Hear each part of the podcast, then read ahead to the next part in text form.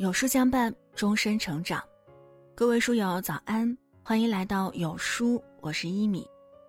今天要和你分享的文章是衡水中学入学通知书细节曝光，养废一个孩子就无底线的给他自由。一起来听。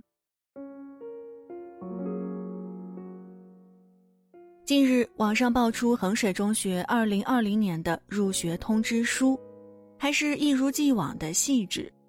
而引起我注意的是这样几条纪律要求，并在后面附了两张标准发型照片。有网友在后面跟帖：“一点自由都没有，连留什么发型都要管，简直是监狱。”可是，为什么校规如此严格，仍然有很多家长趋之若鹜呢？因为做了家长后才知道，不严格要求孩子将来肯定不会有出息。自由并不意味着不想干什么就不干什么，自由从来都与规则相伴而行。而如果想要养废一个孩子，就给他自由，无底线的给他自由。自由过了度，人生的限度就没有最低，只有更低。最坑害孩子教育的三碗鸡汤，你没喝过也一定见过。第一碗鸡汤，快乐教育；第二碗鸡汤，充分释放天性；第三碗鸡汤，成功和学历没关系。总是见到一些父母对孩子的期望是这样的：素质教育是快乐的，孩子的天性是要顺从的、自由发挥的，前途是必定能够成功的。但纵容与溺爱下的快乐。无疑是裹着蜜糖的砒霜，短暂的甜蜜需要付出无法估量的代价。之前热播的小欢喜，多少人对宋茜是母亲口诛笔伐，诚然宋茜对乔英子过于专制，她自以为的爱与关心让乔英子几近窒息，甚至喊出了“我就是想要逃离你”的悲怆心声。然而我们又不得不承认，乔英子有今天的优秀。离不开宋茜的严格要求，他的成绩总是遥遥领先，他的目标可以轻轻松松就是清华北大，而且即使是选择自己喜欢的专业，也完全可以在顶尖的大学里选择。这一切别人眼里的轻而易举，如果没有宋茜，只能是一句空谈。说白了，只要宋茜认识到自己的问题，稍作改进，乔英子的人生只会更加完美。而绝不会是平庸。如果一切都随着孩子的性子来呢？追求自由是每个人的天性。对于孩子来说，玩玩具、看动画、打游戏都比坐在书桌前学习有意思。如果宋茜去除掉对这些活动的严格管束，乔英子就一定身心健康吗？我看未必。之前十二岁湖南少年弑母案，尽管已经过去了这么久。听起来依然让人惊悸，而面对媒体，他竟然轻描淡写的说：“我杀的又不是别人，是我妈。”有人说他冷血，有人说他残忍，而透过他的生活，我们看到的是一个从小生活在爷爷奶奶身边，没有约束，始终野蛮生长的孩子，从未建立亲密关系的母亲，骤然而至的严格管束，与他曾经的自由散漫形成尖锐冲突。所以他举起屠刀，疯狂杀戮，这只是自由过度的悲剧，而非心理情感缺失的结果。孩子心智尚不成熟，过度的纵容只能让孩子游离在对与错之间，一不小心就是一失足成千古恨。而在父母严格管理之下的孩子，或许有过痛苦的童年，但以后的人生却会顺遂如意。在向往的生活中，初为人母的 Angelababy 希望孩子才艺出众，便问身边的小提琴家刘宪华：“你是小时候被父母逼着学吗？”“逼着。”“对啊。”刘宪华回答。“那你小时候愿意吗？”“我不愿意，一直到我十一二岁，还是一直不想拉。”“那你现在感谢你父母吗？”“非常非常感谢。”刘宪华说这些的时候，眼里是自豪的，充满感激的。是啊，如果没有父母曾经的逼迫，或许现在赖以谋生、给他尊严的小提琴，就只能是梦里的遗憾。而成为著名钢琴家的郎朗，在回忆自己的成长之路时，也曾说：“兴趣是练出来的，谢谢爸爸逼我练琴。”家长对孩子的严格管束和逼迫，何尝不是对孩子的另一种负责呢？给孩子自由多简单呐！孩子开心，家长省心，不会有写作业时的鸡飞狗跳，更不会有严格管教时的剑拔弩张。只是小时候可以这样，长大以后呢，还可以继续随心所欲吗？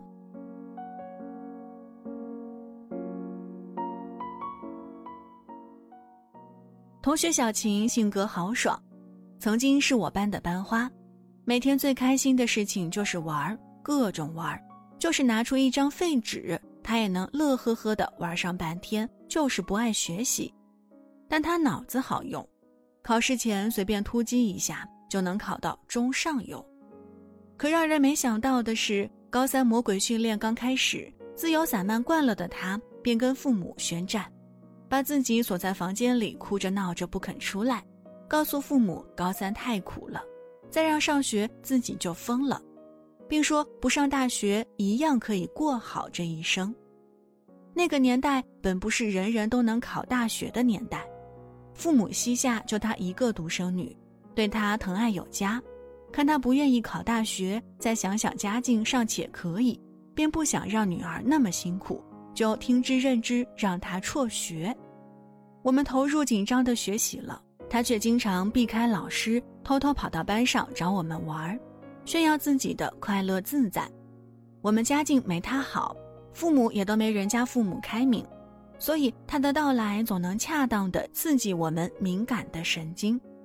他父母通过关系给他找地儿上班，我们知道后内心更是羡慕嫉妒恨。赚钱谁不喜欢啊？那个年代工作为王，我们辛辛苦苦的考大学，不就是为了以后好工作吗？人家却那么早就开始自食其力。后来我和同学们纷纷离开家出来念大学。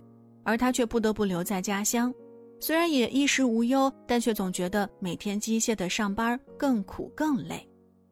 这时轮到他羡慕我们，你们多好，能到大学里玩。那时通讯不像现在这么发达，很快大家便失去了联系。分别时曾发誓要通信联络，都被各自的新生活给打破。一别二十多年。前几个月，他突然在 QQ 上加我，我这才知道他开始利用业余时间读自考，无论如何也要把大学文凭拿下来。我问他，都四十了，还这么大的求知欲啊？他那端沉默了半天，说：“我只是补齐之前欠下的功课。”现在我才发现，曾经觉得压抑的校园、枯燥的学习，原来是那么珍贵。我没来由的一阵心酸。当年凭他的资质，高三放手一搏，考上靠谱的大学原本不成问题。可他偏偏要经历这么多年的曲折，才能重新回到课堂。课是可以补，学也可以再上，但是中间失去的这么多年的各种人生机会，荒废过的光阴，受过的苦，上过的当，受过的骗，被改变的人生轨迹。如何去补呢？在接下来的聊天中，我得知他所在的厂子后来倒闭，他不得不重新找工作。但作为无学历、无特长、无经验的三无人员，他不得不面对命运的抉择。为了有更好的发展，他只好重新拿起了书本。但这种人生的补课需要花费的时间、精力和金钱，却和当年有天壤之别。最后，他话语中的懊恼刺痛了我。如果时光能倒流，多希望我父母当年对我狠点儿。如果，如果时光能倒流，一定会有很多的人愿意回到学校好好学习，不用父母督促，苦点累点都没关系，至少能为自己赚取一个明媚的未来。有人说，生活是公平的，不吃学习的苦，就吃生活的苦。而学习的苦只有十几年，可生活的苦却是一辈子。当我们在生活里碰了无数墙壁，走了无数弯路，还是走不到自己想要的地方，才会明白，过度的自由会让自己在某个时刻再也没有自由。可曾经的逼迫，最终让我们安身立命，在现实的世界里体面的活着。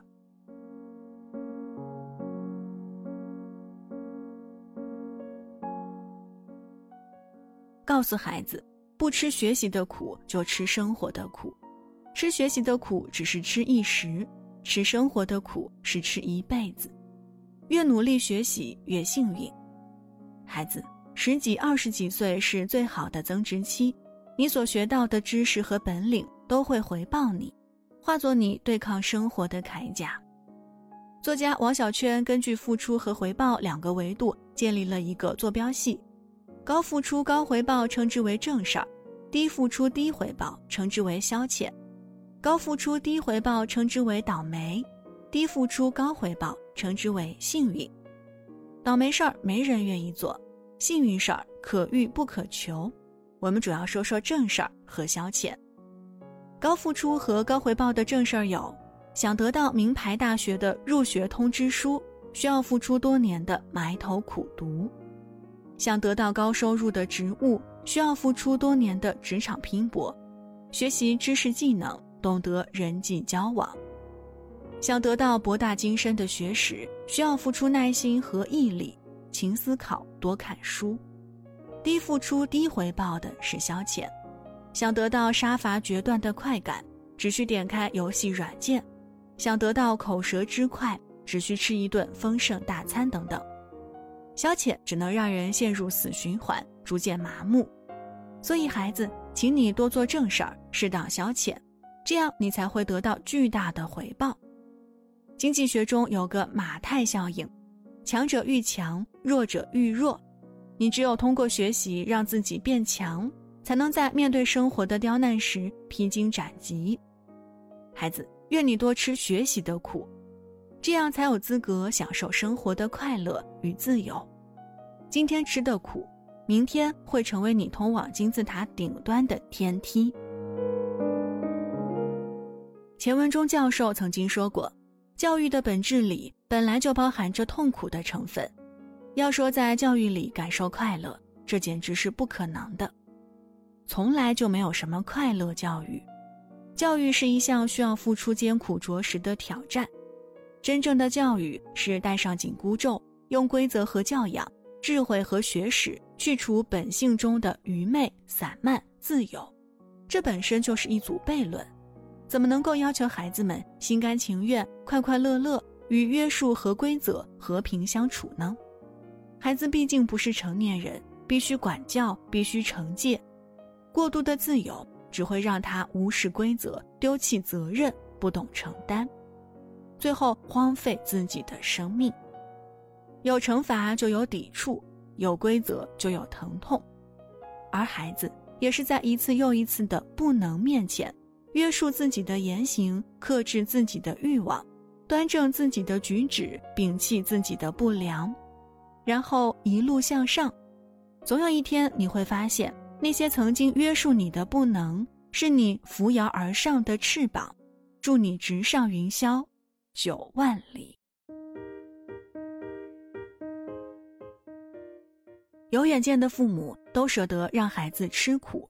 今天有书君推荐给大家一个。优质育儿平台有书少年，用最专业、最实用、最科学的育儿文章，祝您做一个三观正的父母。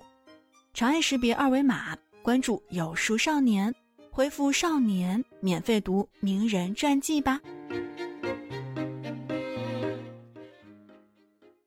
好了，今天的文章呢就和大家分享到这儿。